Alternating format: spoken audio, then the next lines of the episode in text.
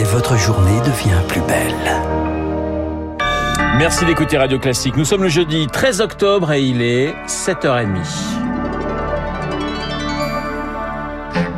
La matinale de Radio Classique avec Renaud Blanc. Et l'essentiel présenté par Charles Bonner. Bonjour Charles. Bonjour Renaud, bonjour à tous. À la une ce matin, la grève dans les raffineries qui s'étend. Une discussion sur les salaires et en échange une levée des blocages. La proposition de la direction de Total Energy rejetée hier par la CGT, désormais rejointe par FO qui préfère le bras de fer. Le gouvernement pensait casser la contestation en réquisitionnant une menace qui a surtout provoqué l'entrée dans le mouvement d'une sixième raffinerie, la deuxième du pays, à Donge, près de Saint-Nazaire. C'est le reportage sur place d'Azeïs Perona.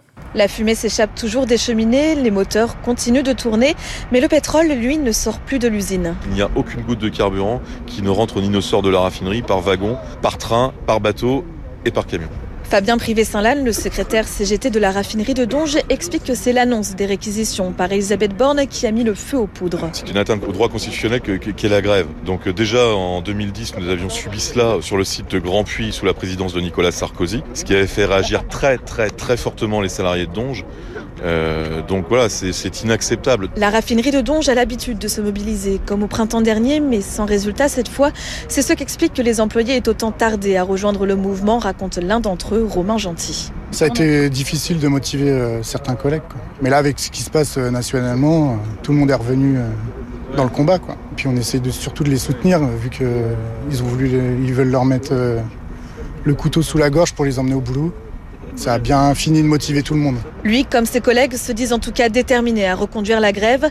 L'Assemblée générale actera la poursuite de mouvement cet après-midi à 13h30. Une position critiquée par Emmanuel Macron hier qui menace de réquisitionner si le dialogue social ne fonctionne pas.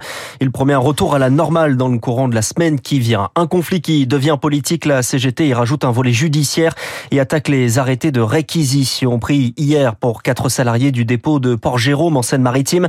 Un recours en référé est déposé ce matin. Maître Savine Bernard est l'avocate de la CGT Total Énergie. C'est un arrêté qui est fait sur une période très très courte, hein. mercredi, jeudi. Et pourquoi c'est fait sur moins de 48 heures? Parce que quand vous déposez un référé liberté au tribunal administratif, la décision doit être rendue dans les 48 heures. Mais donc euh, vraiment, il faut que les avocats soient ultra rapides pour que ça ait encore un intérêt. C'est vraiment tout sauf innocent de faire un arrêté aussi court. Le premier fondement d'attaque, c'est qu'on a un vrai détournement de ce qu'est l'arrêté de réquisition. C'est un dévoiement du texte de penser que la réquisition peut être utilisée pour des grèves dans la raffinerie. Une propos recueillie par Lauriane Tout-le-Monde, la CGT qui veut miser également sur la contagion après le carburant, les centrales nucléaires. Un mouvement social est en cours depuis plusieurs semaines, rejoint hier par la centrale de Gravelines, la plus puissante d'Europe de l'Ouest. Un appel à la grève générale est envisagé la semaine prochaine par la CGT. C'était le scénario redouté mais prévisible, la série de défaites du gouvernement à l'Assemblée nationale sur l'examen du budget hier. Un amendement voté contre l'avis du gouvernement sur les super profits, amendement porté par le Modem et approuvé par 19 députés Renaissance, dont le suppléant d'Elisabeth Borne. Dans ce contexte politiquement enflammé, Emmanuel Macron s'exprimait hier principalement sur l'international. Une heure d'émission consacrée quasi exclusivement aux crises dans le monde. Sur la guerre en Ukraine, il promet de nouvelles livraisons d'armes, mais espère que Vladimir Poutine reviendra à la table des négociations. La Russie suspectée, mais pas accusée d'être à l'origine des sabotages sur les gazoducs et oléoducs, les premiers en mer du Nord et hier en Pologne où une fuite est constatée.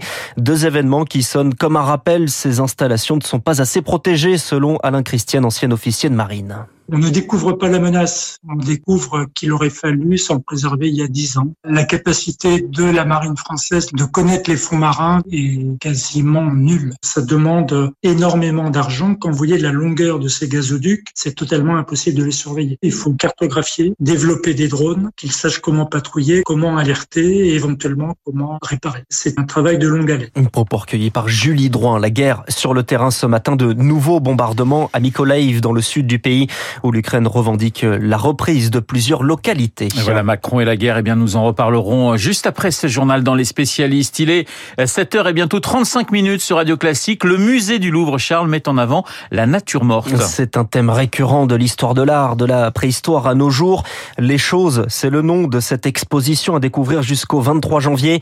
170 œuvres prêtées qui nous permettent de nous interroger sur notre rapport aux vivants, aux non-vivants, bref, aux choses. Visite guidée avec Victor. Quel lien y a-t-il entre cette toile de Dali, une myriade d'objets volant au-dessus d'une table, et celle de Jacques Linard, 300 ans plus tôt?